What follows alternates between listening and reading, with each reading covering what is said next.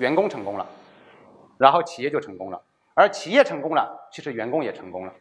啊，我认为这是一个相互的，任何一个企业，我认为都是如此，啊，当然会出现说，哎，企业老板成功了，员工没有成功，这种情况有没有？也有啊，但是如果你做股权激励这个角度来说，那就意味着员工的成功的同时，其实也也是企业的成功，而企业的成功也必然会带来员工的成功。